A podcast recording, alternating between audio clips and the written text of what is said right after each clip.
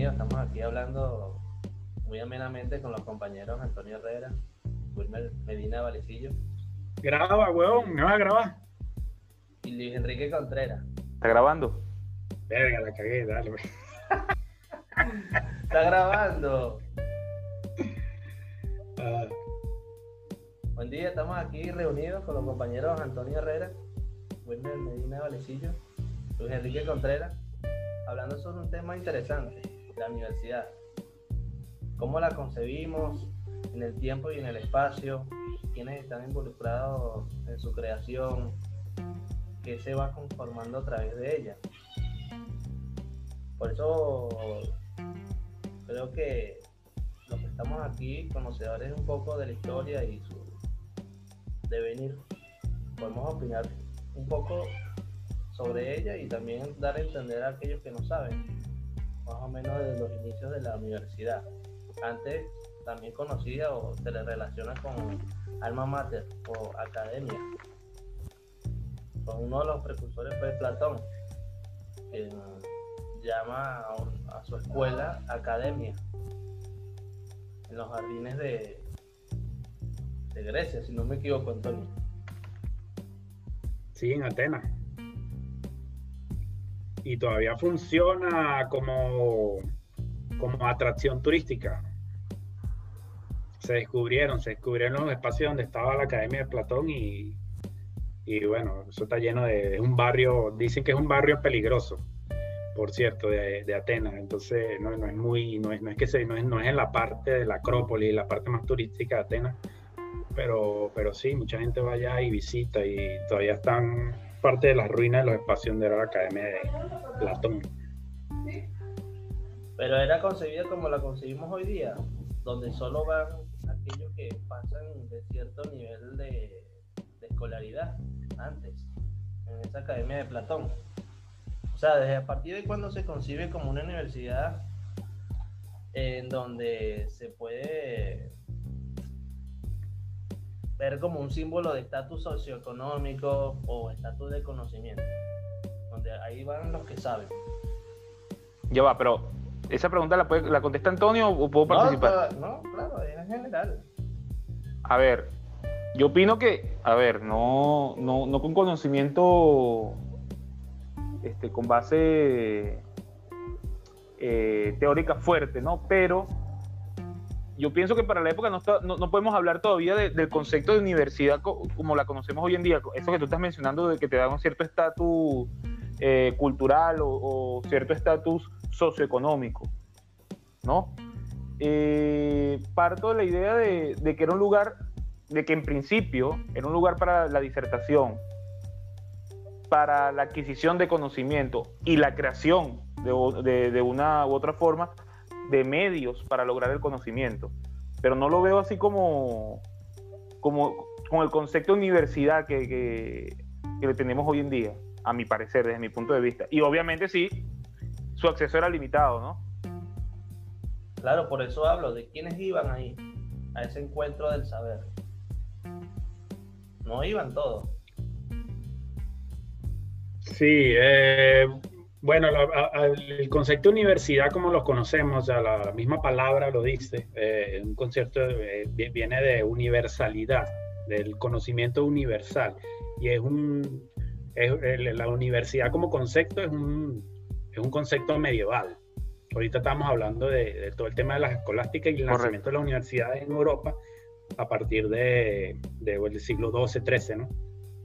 Este, pero obviamente viene de, de- de mucho antes y en la antigüedad, en la antigüedad con el tema de la Academia de Platón, eh, lo que existía, era- lo que había en la academia era una especie de tutoría, eh, básicamente individuales, en donde se reunían grupos de, de gente que quería ir a aprender. Básicamente era una élite. Para empezar, o sea, gran, la gran mayoría de, de esas poblaciones ni siquiera sabía leer y escribir. Este, era, pertenecía a una élite y buscaban a los mejores tutores para que hicieran enseñanza. ¿no? Este, la academia no se puede llamar universidad o no se puede, a pesar de que, bueno, obviamente eh, es el origen de muchas de las cosas que después ocurrieron. y se basó en, ese, en esos conocimientos que se daban para desarrollarse, eh, la academia era otra cosa totalmente distinta, era una especie de grupo de, grupo de, de, gente que quería ir a aprender y aprendía sobre, sobre lo que se podía aprender en ese momento, que era la retórica y, bueno, el conocimiento matemático, que era la música. O sea, a partir de la música se estudiaba matemática, pues se estudiaban los compases, los ritmos, y para eso tenías que tener este, destrezas matemáticas. Este, todo lo que era la escuela de los pitagóricos, este, la academia de Platón, el liceo de, de Aristóteles, eran simplemente centros de reunión en donde, en donde se, se reunía la gente y discutía de, cosas y discutía de, las cosas que, que, les inquietaban en ese momento este, desde una perspectiva muy, eh, podría decir, lógica, ¿no? Muy de, discusión y tratando de entender cosas desde distintas perspectivas. No había una, un método específico para aprender alguna cosa. Si tú te pones a ver, por, lo menos la palabra liceo, que, para nosotros es muy familiar, porque así se llama la escuela secundaria todavía en Venezuela, este, lo fundó Aristóteles, era como, como Aristóteles llamaba a, a, su academia. Y este liceo significa simplemente caminar. Y era la forma como tenía Aristóteles de impartir conocimiento. Era como una especie de círculo, una plaza en donde tú ibas caminando y iban parando en cada cuestión y iban discutiendo de las cosas. Y, y, eso, eso le decían, o sea, esa era la forma como tú ibas a, aprender.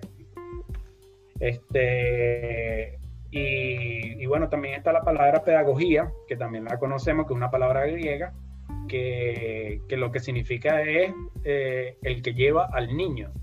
Peda, que viene de pedo, significa este, niño, eh, y gogo viene del término es el que va con el niño, o sea, pedagogía es que, como que, el que conduce al niño, ¿no?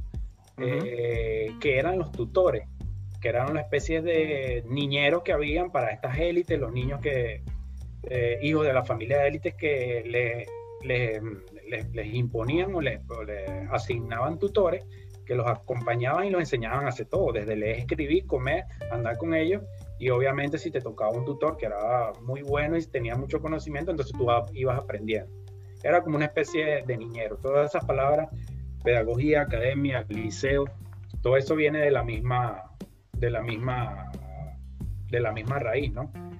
La palabra, eh, ¿cómo se llama? La palabra, eh, ah, me frita, los sofistas los famosos sofistas, ¿no? que de donde viene la palabra filosofía también, este, eran unos mercaderes, eran unos mercaderes del conocimiento, eh, que lo que hacían era venderse y hacer una especie de tutores personales que daban conocimiento y más o menos eh, lo, que, lo que hacía era tener un método que, que, bueno, por eso era que Platón peleaba mucho con ellos y, Sócrates también en los diálogos de Platón este, decía que eran unos, tal cual, unos mercenarios porque simplemente este, daban la enseñanza por un método y simplemente con la finalidad de cobrar y, y, nada, y vivir de eso. Pues. Claro, pero también después esas eh, tutorías se, se, dieron también por la, el clero, quienes formaban también y, acompañaban hijos de reyes o para fines muy específicos, el derecho, la medicina, quienes han dado por esas instituciones de la cristiandad. Sí, bueno, eso vino después, eso vino después porque la medicina en la antigüedad era otra cosa totalmente distinta. Eh, la medicina que, desarrolló eh, Galeno y, antes de eso Hipócrates era la, famosa teoría de los humores. Eh, y todo eso se basaba en el humor, de la bilis blanca, la bilis negra, que ahorita no me acuerdo mucho, de los cuatro humores, el humor de la bilis, el humor de la del diafragma, es el plexo solar eh, y, el, humor de la mente, ¿no? Eh, bueno, o sea, todo, toda esa, lo, que nosotros conocemos como medicina, el conocimiento de la medicina vino, vino mucho después. Y el concepto de universidad es un concepto netamente medieval que viene de la, Por ejemplo, De yo la- tengo de la- acá. de la- de sí, de una los conventos, nacieron las primeras universidades. Tengo uno de los primeros, las primeras definiciones sobre de- universidad en la lengua española de Covarrubias de 1611, en donde dice que la universidad es un ayuntamiento de maestros escolares que es un hecho en algún lugar con voluntad y con entendimiento para aprender los saberes. Ujú. Sí, realmente no sé eh, en qué fecha se adoptó el concepto de universidad. Eh, más o menos debe estar por ahí, por esa fecha. Porque las primeras universidades fueron en el siglo XII, XIII. eh, y bueno, obviamente no tenían ese nombre de universidad, ¿no?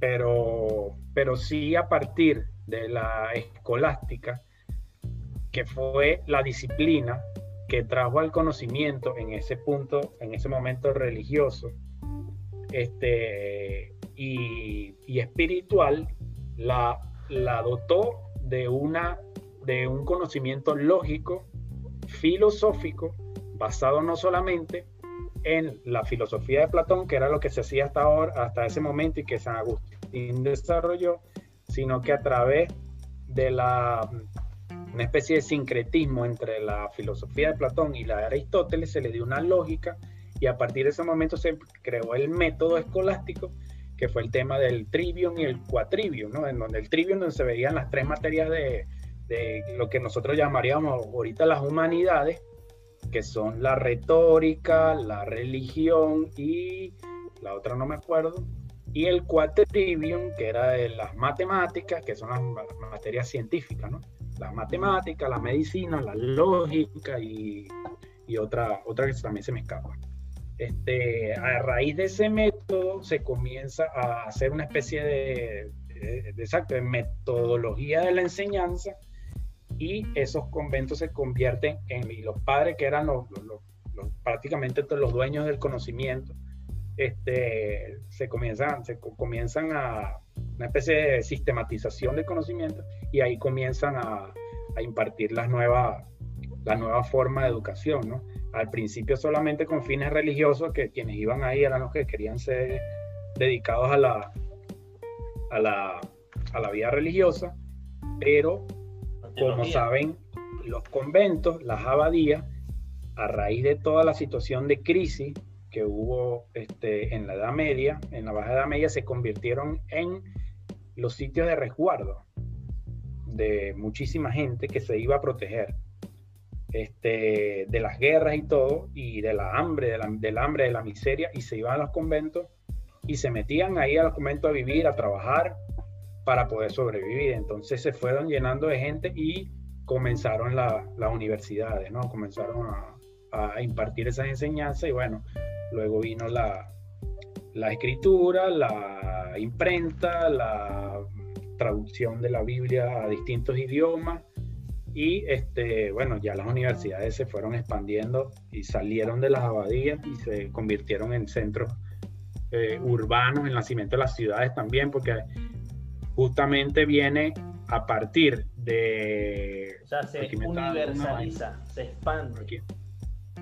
Sí, una notificación de la extinción. Sí, pero acuérdate que eso, ese siglo XII y XIII este, ocurre el nacimiento de las ciudades, las, ci- las ciudades de Europa, eh, bueno, la- las más viejas ya, ya existían, pero muchas ciudades, eh, Europa se fue urban- urbanizando, se fue creando el, como una especie de mercado entre ciudades, el mercantilismo y todo eso. Sí, y aparece el Renacimiento, un poco después, ¿no? El siglo XIII, XIV. Y con eso, con el Renacimiento, bueno, vienen las artes, viene el, el- el- el apogeo de las ciudades y las universidades se, se fueron, se fueron agrandando, ¿no? Y ahí, bueno, y ahí es donde nacen todas, las, eh, todas esas universidades. Eh, creo que la primera, si no me equivoco, la primera universidad fue la Universidad de París. Y la primera de Eh, Latinoamérica, No, no la ese tengo. trompo en la uña.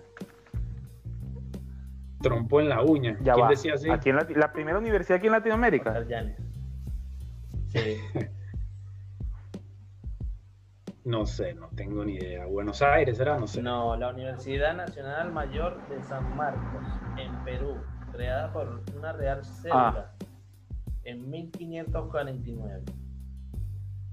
Ah, mira, claro, obviamente, es lógico. Perú era la, la capital de América entera. Entonces, Y, que y también bueno, y la UCB, y la UCB que nace como el concepto del con- el convento de Santa Rosa de Lima, eh, tiene, tendrá bastante que ver con eso. Claro, también tenemos la Universidad de Santo Tomás de Aquino, en República Dominicana, con una bula papal en 1538. Mm. Pero tú sabes que la, la universidad, este, creo, creo, si no me equivoco, que es la de París, la primera universidad. Eh, pero la universidad más antigua del mundo que se mantiene como tal es la Universidad de Salamanca. Exactamente. ¿Cuánto tiempo tiene esa universidad? Bueno, imagínate, la Universidad de Salamanca nació con, con el, con el auge de todas esas universidades. Más o menos de ese siglo. XIV, Este, sí, siglo XIV por ahí. Bueno, eh, a partir de la Universidad de Salamanca es que se le da o se va a entender un poco ese concepto de universidad, porque se dice vale de una comunidad y ayuntamiento de gentes y cosas. Y porque en las Mm. escuelas generales concurren estudiantes de todas partes. Y Sí, toman sí. como ejemplo a la Universidad de Salamanca. Sí, de hecho, o sea, y a la Universidad Salamanca es, imagínate, está en la misma, el mismo sitio donde siempre estuvo. Y increíble, no la conozco, pero es increíble, ¿sabes?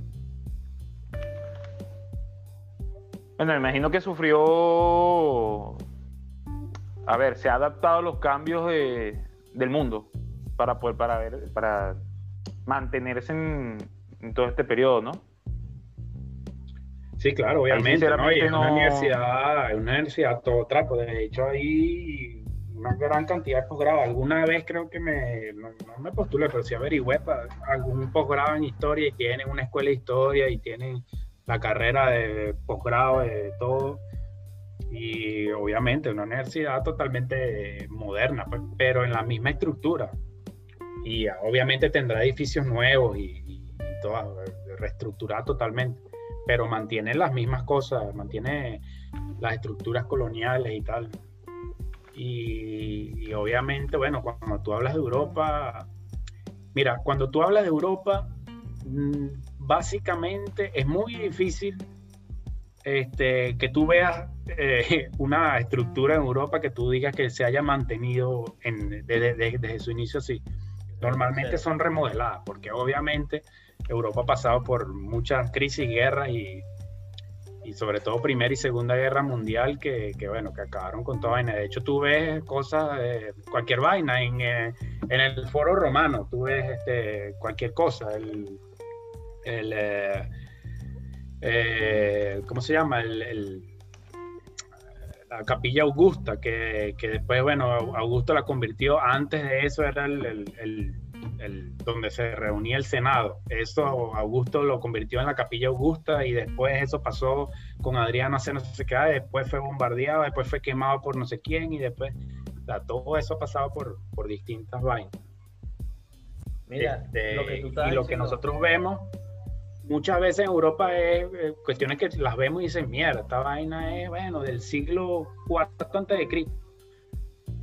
Que la tratan de reconstruir siguiendo fielmente esa vaina, pero un- son, son una estructura igual este, reconstruida. Lo que tú estabas diciendo sobre la primera universidad en el mundo, dice que la primera universidad de que se tiene conocimiento es la Universidad eh, Marrueca al Caragüín, fundada en, mil- en 859. Ah, La de París, no, Marruecas. París, no, en, el, en el año 800. 859.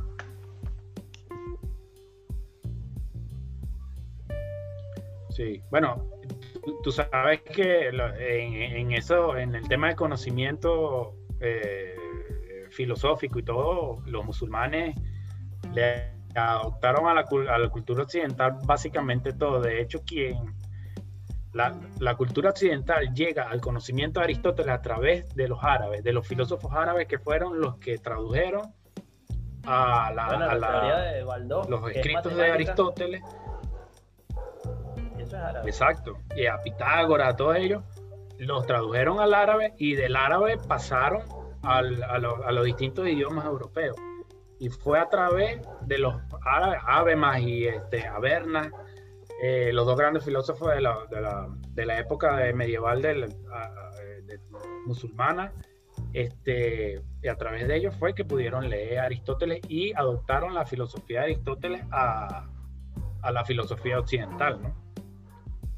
Eh, ya hace mucho tiempo, hace mucho tiempo ya ellos habían, ya, ya habían Bueno, no, pero es que- mucho- Pero es que si lo analizamos, si lo analizamos, tiene, tiene lógica la, la influencia árabe en, en este proceso de, de, de conformación de. ¿Cómo se llama? De, de vías de conocimiento, de, eh, de materias, de lo, lo que sea, no, no se me viene la palabra ahorita a la cabeza. Este. no, no no es la palabra que estoy buscando. El punto es que nada, de formas de conocimiento, de algo así, que no, no, no, no, no consigo la palabra. Este, lo estás diciendo tú, el auge, el auge musulmán, ¿en qué periodo ocurrió? Bueno, a partir del 600.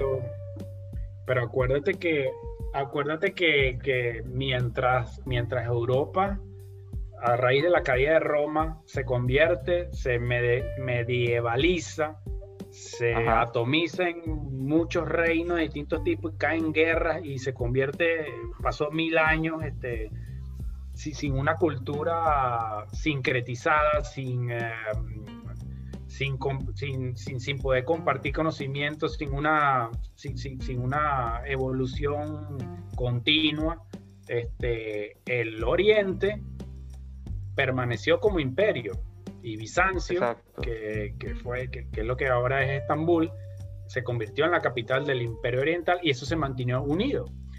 Y se, y se man- mantuvo la, la religión cristiana, cristiana ortodoxa, y luego fue invadida por los musulmanes, pero no perdió su unidad.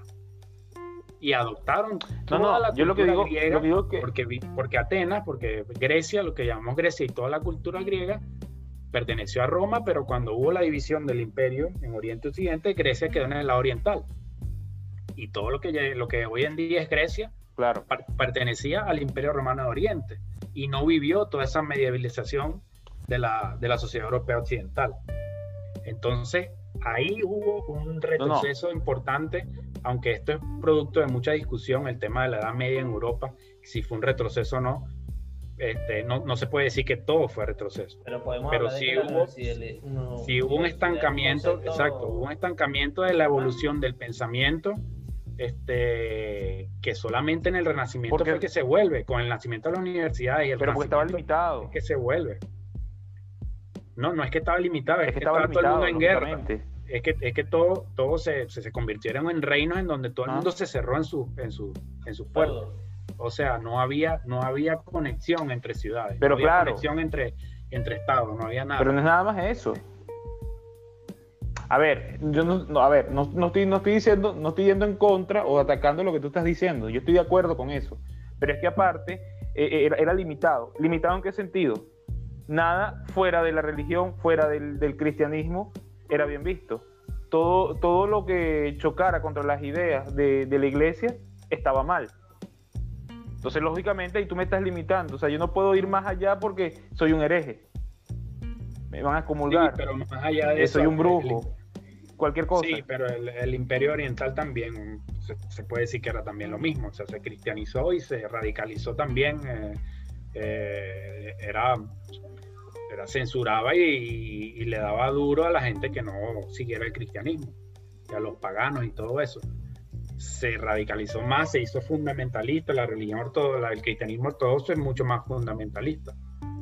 Pero, claro, pero que, es que- que también pasó, lo que pasa es que en el occidente quienes eh, tenían el poder de conocimiento, porque eran los únicos que podían este, leer latín este, y acceder al conocimiento que, que, que, accedían solamente los que sabían latín, fueron los religiosos y ellos eh, se encerraron, se encerraron. No hubo, una, no, hubo una intención de universalizar el conocimiento, de, llevar las cosas a, niveles más más, más universales porque simplemente no, no, lo permitía, la situación no lo permitía. O sea, era, eran reinos que simplemente estaban en disputa entre ellos y esa, esa, las intenciones que hubo, por ejemplo, el, Sacro Imperio y todo el periodo del Sacro Imperio y todo eso, se mantuvo bajo una alianza muy cerrada entre iglesia y entre clero y, y, poder, el poder, la nobleza, ¿no? Pero prácticamente la gente quedó... Este, sí, exacto, exacto. O sea, todo, tengo mala conexión y me perdí un poco. Ah, ¿no escuchaste? Se va. O sea, de a pedacitos, va y viene. De hecho, no puedo ni verlo ninguno de los dos. Mm. Verga. Bueno, esperamos un ratico, que ¿Ya no ves? No, ya, ya, ya, ya, ya. Ahora sí, los veo y ya lo escucho mejor. Ajá. Mm. Bueno, entonces. No, no, a ver, lo, que... lo que venía comentando, porque más o menos te entendí lo que tú estabas. Intervención. Ajá, que te decía que a diferencia de la parte oriental del antiguo Imperio Romano, este, ahí hubo un encuentro de culturas que permitió esa, digamos, esa diversificación en el manejo del conocimiento, porque viene el aporte, eh, el aporte árabe, eh, el, que estaba ahí, el, lo que tú mencionaste de, el aporte griego, eh, el propio de la, de, la antigua este, no, Constantinopla, sí, lo que es hoy Estambul, ¿no? La referencia romana, la, la, la herencia romana de por sí entonces tienes la, la coexistencia de, o el encuentro de varias culturas, ¿no? En cambio que aquí es una apropiación netamente eclesiástica, es de la religión y ya. Tengo el dominio del conocimiento yo, iglesia, y más nadie. Entonces se hace a mi manera. A pesar de que, es verdad, en Oriente eh, es, la, es, la, cuna de, de, del ortodoxismo cristiano. cómo se ve hoy día la universidad, totalmente distinta a lo que era conseguido en ese tiempo. Una disputa entre el clero y el poder del Estado-Nación. No tiene nada que ver, si hablamos hoy de universidad. No, bueno. ¿Cómo va cambiando el, el concepto de Estado-Nación ya viene mucho después.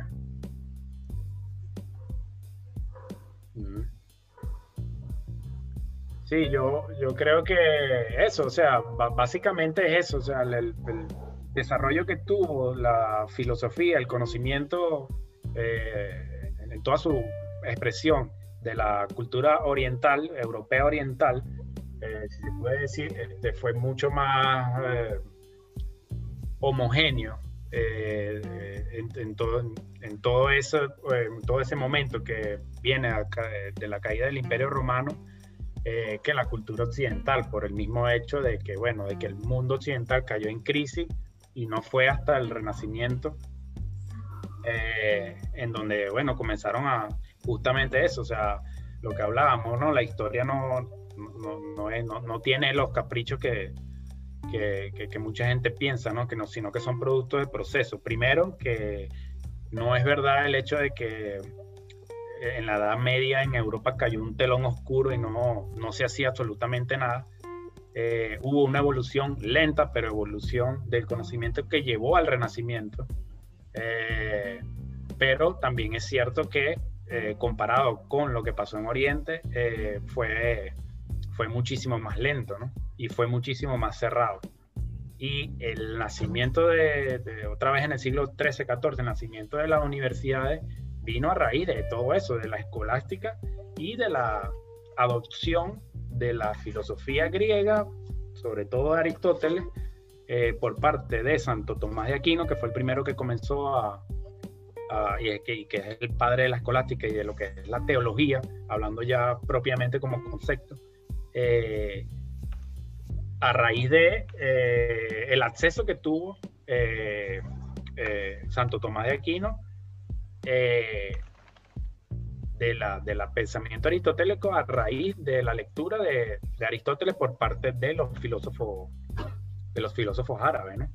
Y bueno, luego vino este, Erasmo de Rotterdam, bueno, vino la escuela de la escuela de traductores de Toledo, que fue la que se dedicó a traducir este, todo esa, todo el tema de, la, de las escrituras y todo lo que se sabía hasta ese momento de la filosofía y la teología, y a raíz de eso, bueno, se abrió un cúmulo de conocimiento y se abrió un cúmulo de, expresiones de, todo tipo de conocimiento, del arte, de, la retórica, de todo.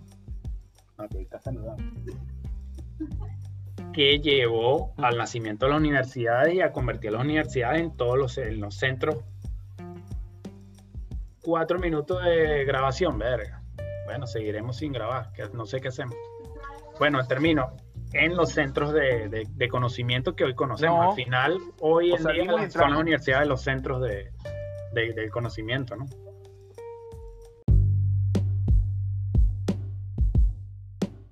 Nos incorpora el señor Luis Enrique a esta conversa amena sobre la universidad. ¿Qué tal, queridos amigos? ¿Cómo les va? ¿Cómo, cómo les fue en todo este tiempo? ¿Qué, ¿Qué, temas estuvieron tratando? Bueno, estamos hablando aquí hablamos del origen de las universidades. El origen. De las universidades más antiguas, como lo es la Salamanca, la Universidad de Salamanca. Antonio está hablando también de la Universidad de París, cuya concesión fue en el año 1200. La universidad más antigua del mundo, una que se sitúa en Marruecos la que de Wayne en 856, en el año 856. Hablamos también de la universidad más antigua de Latinoamérica, la Universidad de Perú, creada por una real cédula en 1593. Los decretos, lo hablaron, las reformas universitarias, por lo menos acá en Venezuela, ¿no? Eh, no, no, no, no hemos caído mucho en el plano venezolano. No, hablamos nada de eso, mm. pero si quieres ahondar, no, caímos en el Renacimiento y ahí, nos quedamos. Deberíamos meternos ya en. En América. En arena movediza. Ah, bueno, bien. Bien, bien, bien. Este. No, ustedes avancen, continúen, me les pego. No sea atrás. Vale, Amador, lánzate ahí. Que no sea atrás. Sape, sape, sape. Bueno, podemos hablar quién eran los primeros estudiantes universitarios en América Latina, en esa Universidad de Perú. Podían la estudiar los indígenas, los negros. la oligarquía. La oligarquía de la época, para, ellos estaba destinada a la, universidad, el acceso al conocimiento, a todo eso. Estaban limitados a ellos. Y eran hijos de los blancos criollos o de los blancos peninsulares llamemos a los blancos peninsulares para todos y todas aquellos que no saben, los blancos peninsulares ellos eran los españoles o u otro europeo que estaban viviendo acá en las colonias o en, la, o en los virreinatos. Por eso es que mejor llamar a los blancos peninsulares. Bueno, si eran morenas. Bueno, blancos europeos. Y nuestros blancos autóctonos oligarcas, los hijos de ellos. Ajá, bueno, pero que... Bueno, pero... Propone el tema. Claro. sería, sería interesante saber qué, qué cantidad de gente eh, no blanca había eh, hacía actividad dentro de, de, aquellos conventos, ¿no? Porque una real cédula de estudiantes ni hablar, eso era una élite nada más la que iba a las universidades. Correcto. Pero, sí hubo decretos en distintas zonas de los virreinatos que, que le permitieron a los, a los no blancos este, acceder a, a, los, a, la, a los conventos, ¿no? Y, acceder al, al, sacerdotado, ¿no? A, a los mestizos. Sí, sí. Habría que ver qué, qué porcentaje de esa gente llegó a, acceder a cierto conocimiento universitario del, del origen de las universidades. Bueno, pero aquellos que podían estudiar, estudiar eran poner, ponerle hijos de o bastardos que tenían el, el capital necesario para estar allí.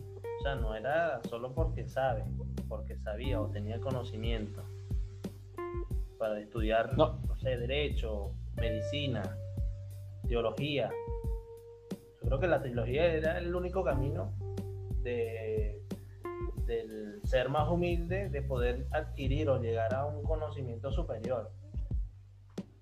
En Ya, porque tú, contexto, te- ¿no? tú me estás hablando de, de- me estás exponiendo a esa universidad como si fuese eh, a, a través de, de un sistema de mérito como es hoy por hoy. Y no, y no era así. Exactamente, a eso quiero llegar. No era así. Ahí era el, el- el que podía, el que podía a nivel monetario. el que podía y Y era una necesidad para seguir el negocio del padre o aquel y seguir la gestión pública. ahora, por supuesto. Ahora, me planteo esta, esta que no, no estoy seguro, y ahí creo que me puede ayudar Antonio, tú mismo, Quique. Eh, para hacer carrera militar yo necesariamente tenía que tener una base, una base académica, ¿correcto? Ojo, Para hacer, para hacer carrera militar, ¿cuándo? en, en la época colonial venezolana. No, Ojo, ellos te impartían. No de oficio, no de oficio, no de oficio. Para, para no confundirlo con la época de la independencia, que por ejemplo Páez simplemente se, se, se volvió un caudillo, se puso, eh, logró el- el liderar las fuerzas de- en el llano y, y listo, y llegó a general. No, no, hablo de formación, como Bolívar, por ejemplo, como Miranda. Mm. Sí, es una, que, una bueno, base volvemos- académica. volvemos a lo mismo, o sea, la, no había educación pública en la colonia en ningún momento y a quienes accedían a la educación y quienes sabían, bueno, primero, quienes sabían leer y escribir en Venezuela, la Venezuela colonial era el, no, no me atrevo a decir ni siquiera el 10% de la sociedad. Este, y, y segundo, quienes accedían a la educación eran, bueno, la- eran las élites, las élites, los blancos criollos y la gente que podía con tutoría. Bueno, Bolívar, por ejemplo, bueno, el, el famoso Simón Rodríguez, que era su tutor y quien le daba, quien le daba, este, No, tuvo varios. le daba la enseñanza. Sí, exacto, tuvo varios, pero este, eh, el más conocido. pues.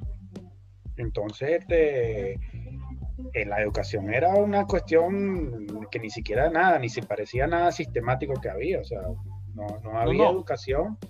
Y después, bueno, aquellos grandes este, eh, familias, aquellas grandes familias de terratenientes, bueno, mandaban a sus hijos a Europa a estudiar, eh, a, a desarrollarse más a, a cierta edad, ya cuando estaban en la, en la, en la adolescencia, ya tenían ya un poquito más de edad, este, lo llevaban a estudiar y tal, y, para ellos no era primordial un, conocimiento más allá de, de, de lo básico, ¿no? Y entraban a las academias, es que ni siquiera, o sea, lo que hablamos como, como academia militar o, o- o, ¿cómo se diría en ese momento? Ejército militar, no era que no tenía nada que ver con el conocimiento académico, era simplemente quienes podían y quienes querían, este, y ahí funcionaba también la misma sociedad de castas que funcionaba, porque quienes accedían a los altos mandos eh, militares eran quienes podían, no quienes merecían por, por tener algún mérito de, de Claro. conocimiento o algo así. Era como una tradición, eran los hijos de aquellos generales, capitanes que también. Porque era quien podía, porque un nuevo rico, un nuevo rico podía acceder, pues. Lo que pasa es que era difícil cargo, los nuevos ricos. cargo. Yo quiero ser Claro. teniente. Sí, No, no, acuérdate pero- que cuando tú, cuando nosotros hablamos de una monarquía, hablamos de, la monarquía era la concentración del poder político, religioso este, y económico en la, en, la, en la figura del rey y quienes querían acceder al, al mayor cargo militar o quienes querían acceder a la nobleza sin ser nobles de sangre, este, se metían al militar para ser eh, servidores del rey. Servidores del rey, tú cuando servías en el ejército, eh, ejercías al, eh, eh, ¿cómo se llama? Servías al ejército del rey. Y si tú entrabas a la corte y bueno, ya podías tener altos cargos y bueno, ya lo que te daba el rango militar era más que todo ganar batallas y hacer guerras y, y obtener este, victorias en guerras, en batallas y qué sé yo, ¿no? Este, pero no representaba un tema de conocimiento de ningún tipo. La academia militar como tal, de, sistemática, nace del siglo XX, a principios del siglo XX. Creo que fue, bueno, sí, más o menos esa, esa, época de Castro Gómez, que, que, que, bueno, ya se sistematizó, se creó una academia militar y bueno, ya eh, se sistematiza y tal, y la gente, bueno, accede al conocimiento y no sé qué. a ver, a lo que voy. de eso, creo que me expliqué mal. eso, ser militar era simplemente un acto totalmente voluntario y, y, tener dinero. Exacto, o sea, que aquellas grandes familias accedían. no es que había, eh, no, ah, sé, claro, exacto. el ejemplo, la guerra de Peloponeso o el ejemplo, Pero es que yo no digo. El ejemplo de Bolívar, eh, Bolívar que en 1800, 1810, la primera república, Bolívar era un pelado ahí que lo mandan de, lo mandan de embajador a España cuando nace la república. Este, y bueno, y, simplemente lo manda porque él era el hijo de grandes familias, era hijo de los grandes de los grandes y era simplemente le dieron un cargo ahí de coronel. Mira, tú como coronel vas a ser el enviado de este. Claro, pero si no, a ver, es mérito, eh, es meritorio no, porque no fue por mérito, pero siendo un chamito y mira, ya, ya, ya tenía un rango particular, ya era coronel. A lo mejor no es, no es de los más grandes, no es de los más altos. Perdón, ¿cómo entra Miranda pero... al ejército español? Comprando el cargo. Sí, sí, se, manejaba simplemente con el, todo el tema de castas. Okay a ver, ¿a qué, voy? ¿Por qué, ¿Por qué, mi pregunta y por qué mi intervención? Eh, recordé que el, en el episodio anterior, el no grabado, este, yo les hablé de Francisco Fajardo. Y Francisco Fajardo fue mestizo. Y, y tenía cierto rango militar. Al punto que, fíjense que él contribuyó a la creación de un asentamiento, de lo que posteriormente se va a convertir en una ciudad, o por lo menos hizo el intento de fundar una ciudad, Caracas. Mm. ¿Ok? Entonces, siendo mestizo, eh, basado en este sistema de casta al que hizo mención Antonio, que es totalmente cierto, eh, y que estamos apenas en la génesis de lo que se va a convertir Venezuela, que un mestizo eh, ocupara un rango militar, eso me hace preguntarme, ok, sí, era por, quizás porque su padre lo impulsó económicamente, pero había una formación, había, una academia militar, no aquí en América, en Europa, por ejemplo, que le permitiera acceder a eso o simplemente era dinero, pagar el cargo ya como hizo Miranda. No, no, no, eso accedían al cargo por, por nada, por nombramiento, eso no había nada de, no tenía nada que ver con eso. Tendría que ver, exacto, el papá que creo que era un, un este, blanco eh, venido de España, este, y nada, simplemente acuérdate que cuando llegaron aquí, bueno, llegaron a, a colonizar y a reinventar todo, y reinventaron de la forma como ellos conocían allá, pues. Claro, claro. Pero muchas muchas de las cosas que se decidieron, se decidieron sin tener que preguntar absolutamente nada. Claro. Bueno, que Fajardo, yo creo que es de segunda generación. Sí, pero que yo creo que a partir del siglo X y incluso me atrevería a decir hasta el 18, 1777, creo que es la, la, la aparición de la, de la y todo eso, o sea, antes toda esa vaina era un desastre, era una vaina de, bueno, ¿quiénes vinieron para acá? ¿Cuáles eran los españoles que vinieron para acá? Una gente que, bueno, de lo que querían salir de allá. Y fue más o menos en el siglo XVIII, diría yo, un poquito antes, de repente cuando se comenzó a organizar, te quisieron a traer ejército, este, pusieron, el, a los, pusieron una especie de jerarquía del virrey, este, los capitanes generales, los eh, capitanes de ayuntamiento, todo eso eran cargos militares, todos eran cargos militares.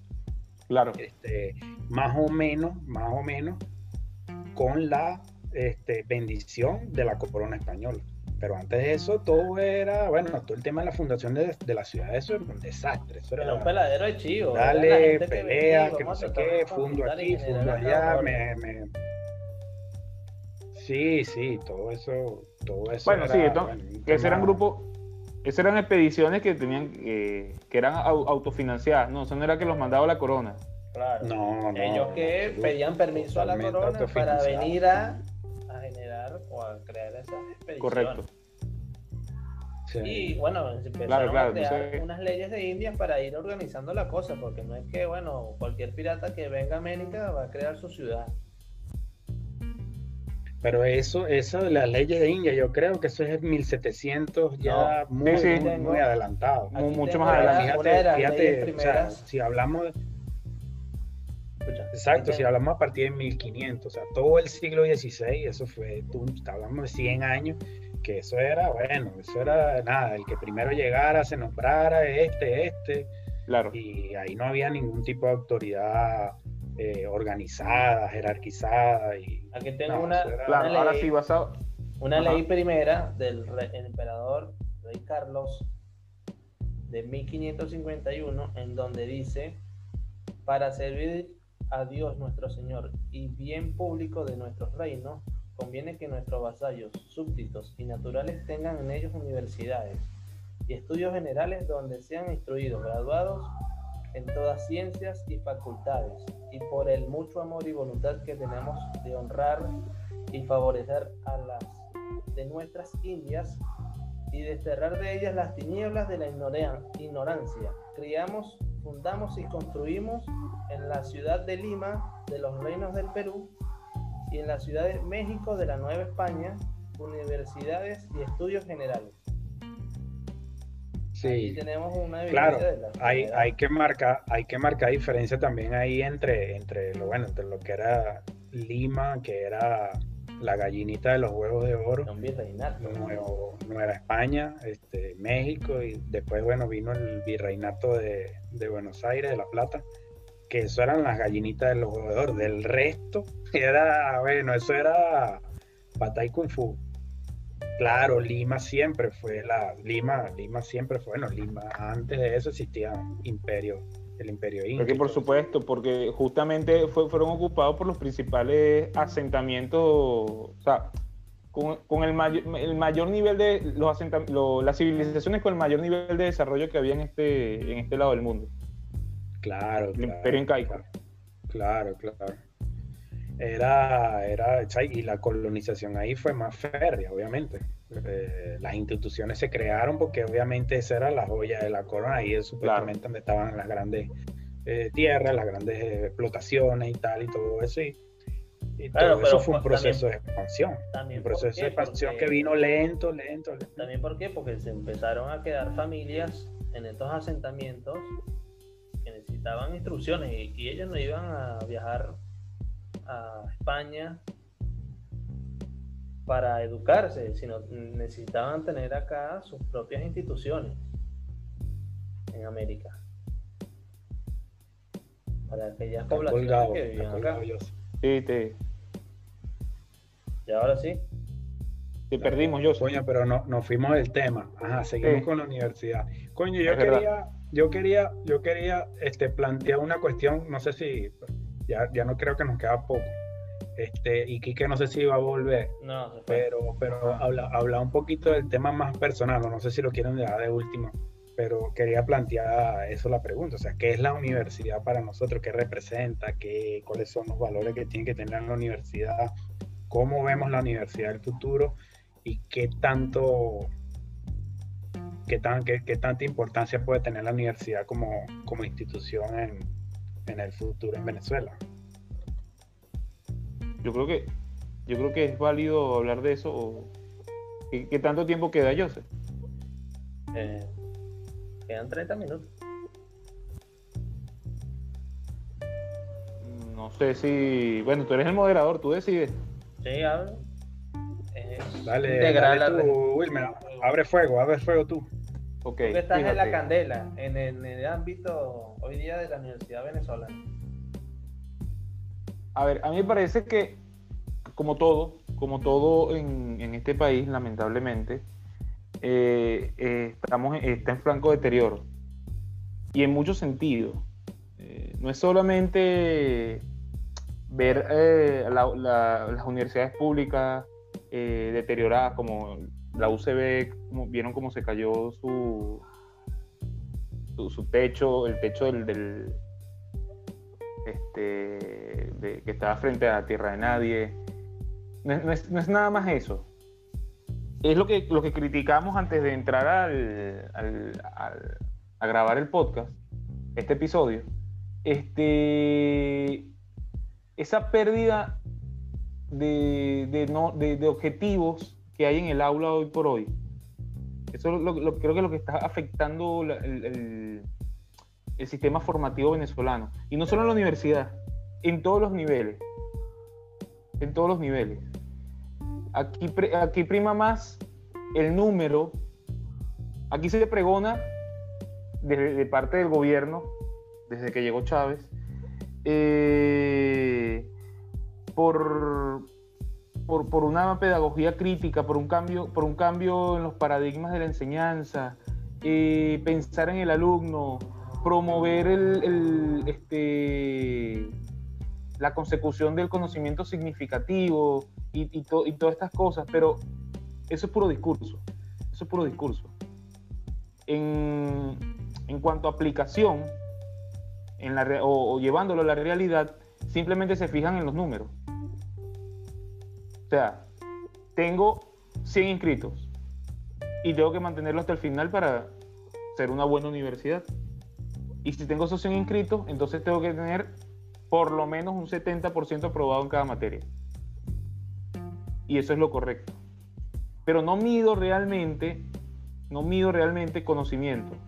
No evalúo conocimiento, medir es otra cosa. Evaluar. Evaluar en el verdadero significado de la palabra evaluar. No, no, no, no, lo, no lo hacemos. Aquí es preferible pasarlos, porque sí. Y lo he vivido, lo he vivido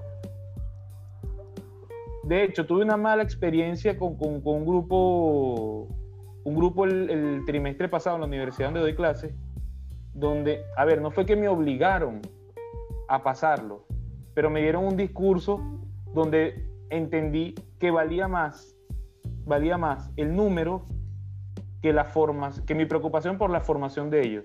O sea, como yo decirle, decirle a, a la persona que me está contactando de la universidad, eh, wow, yo tengo alumnos aquí que, van a ser eh, eh, fisioterapeutas, nutricionistas, veterinarios. Man, no te saben separar una palabra en sílaba. No saben redactar ni una línea coherente. Pero eso no importa porque eso no lo van a usar nunca en su vida. Falso. Eso está mal. Eso está mal. Y a eso me refiero con, el deterioro en todos los niveles. A nivel administrativo, eh, a nivel gerencial que va justamente con el administrativo, en lo estructural, en todo. Aquí hay que dar un cambio y que no se quede nada más en el discurso. Entonces, ¿cómo visualizo la universidad del futuro? Una, eh, una universidad que, que forme íntegramente, que forme íntegramente, pero para que la universidad logre este objetivo, hay que trabajar también en la base. Hay que reformular, reformar totalmente la primaria, la escuela inicial, el preescolar, hay que reformarlo. La inicial y la secundaria. Crear bases sólidas en estas tres etapas para que la universidad se aboque a lo que realmente es su objetivo, la profesionalización pero imagínate, si yo llego a la universidad a aprender lo que debí haber aprendido antes, entonces es imposible. Es imposible que la universidad cumpla su objetivo. Entonces creo que más que pensar en la universidad, pienso en una reestructuración o, me encantaría, mi, mi, ideal sería una reestructuración completa del sistema educativo. Es la única forma para que todo funcione realmente. Tiene sentido porque sin, las bases tú no puedes construir nada.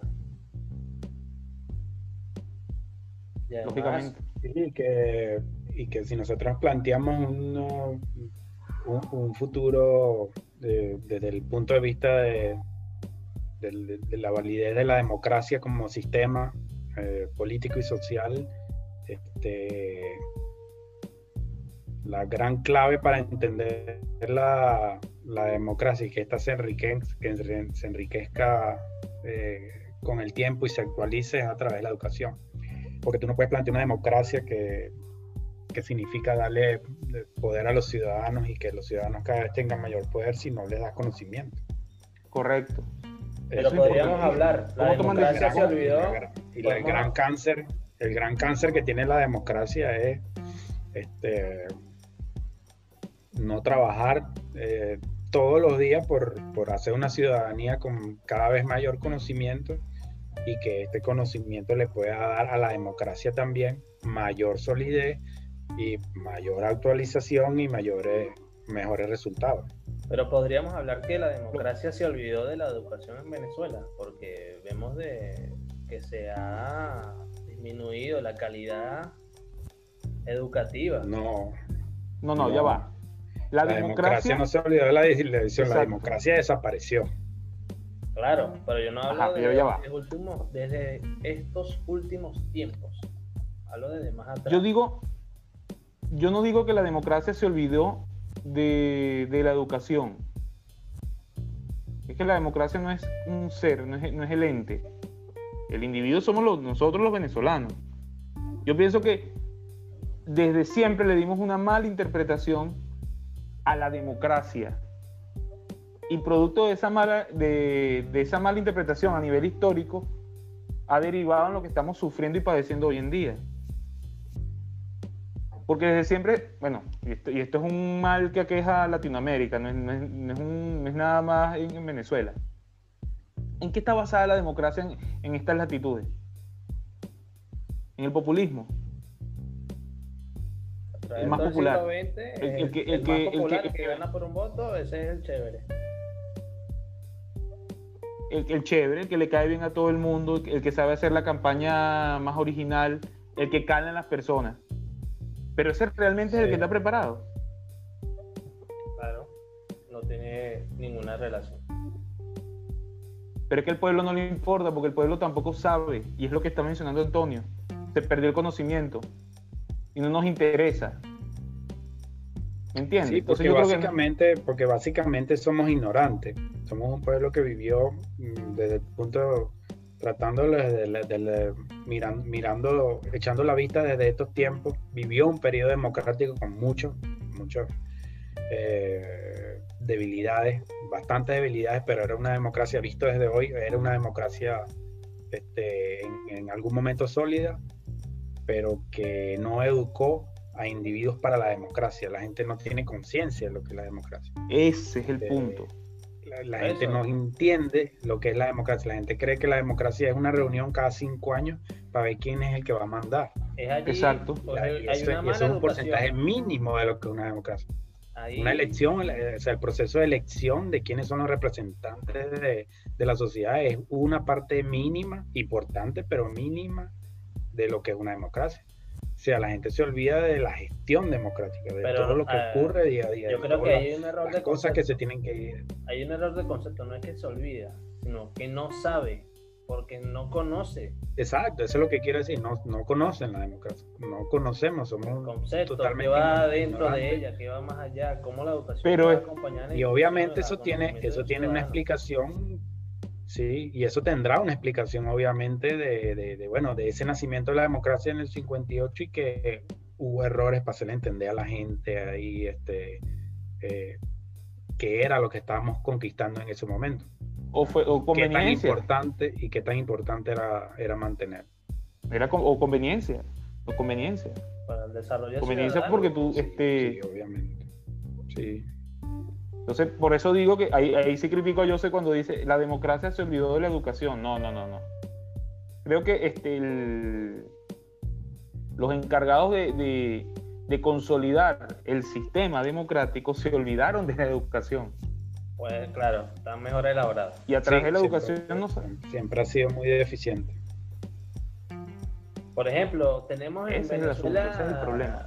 una universidad. Yo creo que yo soy de los que piensa que- Y Venezuela es el, uno de los principales productores de petróleo. No tenemos una universidad del petróleo, una universidad o una facultad especialista en ferrocarriles, no tenemos. O sea, que se aboque a lo que se necesita, a eh, bueno, actualizar a los nuevos la escuela de tiempos ingeniería con la- petróleo. con las estos- Claro, pero tecnologías. tiene razón Joseph. O sea, nos Mm. hemos estado O sea, no es lo mismo una escuela. a la actualización de los nuevos tiempos. En el siglo XX, hoy siglo XXI, estamos atrás, muy atrás. Más ahora con el oscurantismo que, que está viviendo Venezuela. Mira No, que cómo- tiene razón. O sea, mira no es lo mismo las cosas que están tener haciendo una- hoy los profesores para dar clases, trabajando con las uñas, gastando de sus propios salarios para, para tener las herramientas mínimas para, para dar conocimiento a los estudiantes. Claro, claro. Es que no es lo mismo contar con, con, una, con una escuela a que sea una universidad ya este, especializada y centrada en, en- esta en la, profe- en la profesionalización de, de este, de, este, de este campo en particular. Entiendo lo que, lo que quieres decir. Y obviamente eso nos hace ver atrasados porque justamente la base de nuestra economía, o lo fue en su momento. Y en su momento estuvimos a la vanguardia de lo que fue este, estos procesos a nivel mundial. Sí, pero fíjate lo importante que, que- que- que es ese tema, porque cuando nosotros analizamos el desarrollo de Venezuela eh, durante ese periodo, nos damos cuenta de que eso, o sea, la heterogeneidad de todo, esa, de todo ese desarrollo. Y ahí lo único que nos deja eh, a entender es que no hubo una, una sistematización de la, de la educación y no, no se intentó o no se hicieron los esfuerzos para, para que esa para, para que esa, e- ese valor que nació a raíz del, del nacimiento de la democracia y de esas instituciones que respaldaron y que comenzaron a crecer eh, producto de, esas, de ese nuevo paradigma, este, se homogeneizara, que, se fue, que, que fuera una cuestión de, de que, de que sucediera en todos los ámbitos. Yo creo sea, que la única al mismo que tiempo, fue en ese nosotros- pensamiento, Antonio, fue la, la Facultad de Arquitectura y Urbanismo de la UCB, que estuvo allí a la vanguardia y creando nuevos acuerdos, convenios con universidades internacionales como la Sorbona de París o Universidad de No, Italiana yo dijera que Inglaterra.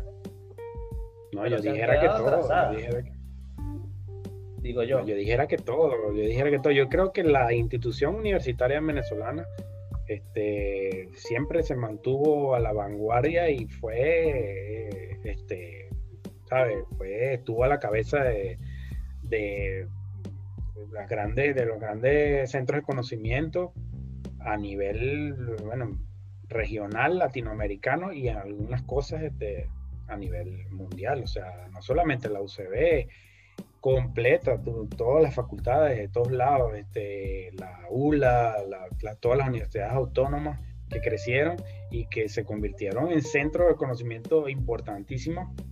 Más, o sea, la cantidad de universidades que había, que hay en Venezuela todavía que existen, eh, con respecto a, a la cantidad de población y al país, es grande, es, muy grande.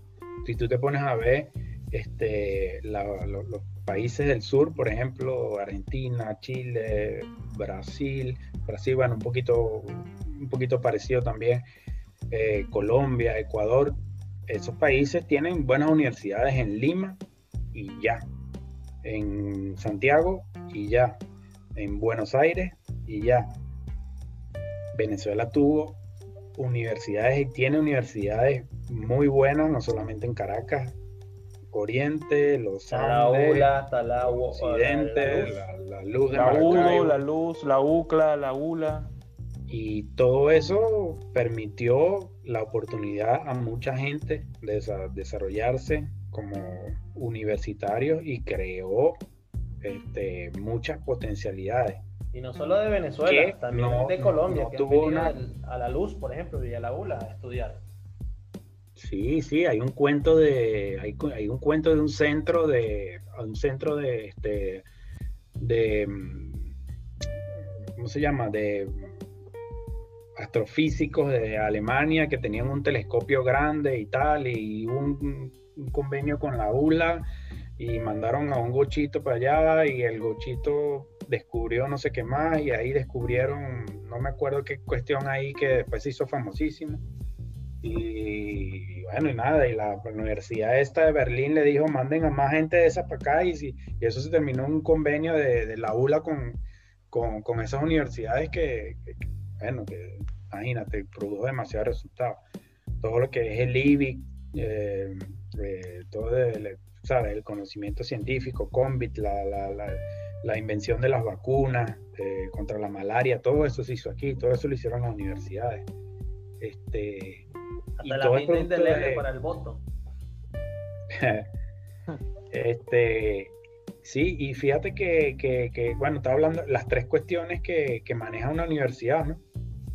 Eh, las- como que las tres ramas de una universidad es la, la docencia, la, investigación y la, y la extensión, ¿no? Y cuando nosotros vemos esta, esta evolución hacia hacia el barranco que han tenido las universidades en Venezuela, vemos que obviamente como en el tiempo se ha, primero la extensión se acabó, producto bueno, de la crisis, la extensión, bueno, todo el tipo de convenios, todas las cuestiones que se hacen a través de la universidad y desde la universidad hacia afuera de, su, de, su, de sus aulas, hacia afuera de su recinto. Y después la investigación, obviamente, pobre presupuesto, este, crisis, eh, carencias de todo tipo, la, la investigación se vino abajo. Y hoy en día, el último reducto que quedaba, que era la docencia, que era, bueno, la más básica, que era, bueno, simplemente la, la interacción entre alumnos y profesores, también se vino abajo, se está viniendo abajo. Entonces, este, ¿qué, qué, qué es lo que nos queda? No va a quedar la nada, porque si seguimos a este ritmo, no va, no va a quedar. no va-